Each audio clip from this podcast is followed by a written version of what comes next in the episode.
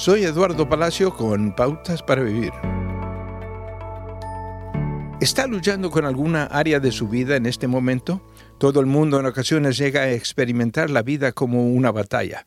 Para los seguidores de Jesús hay un componente adicional que es la guerra espiritual.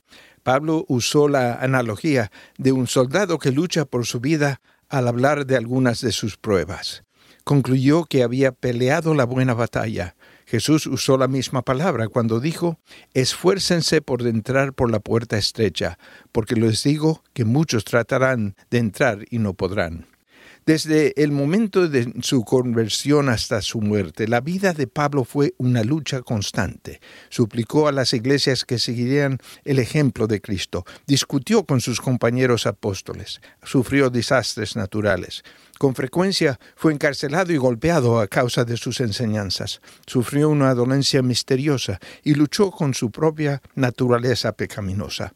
Podemos relacionarnos con muchas de estas agonías.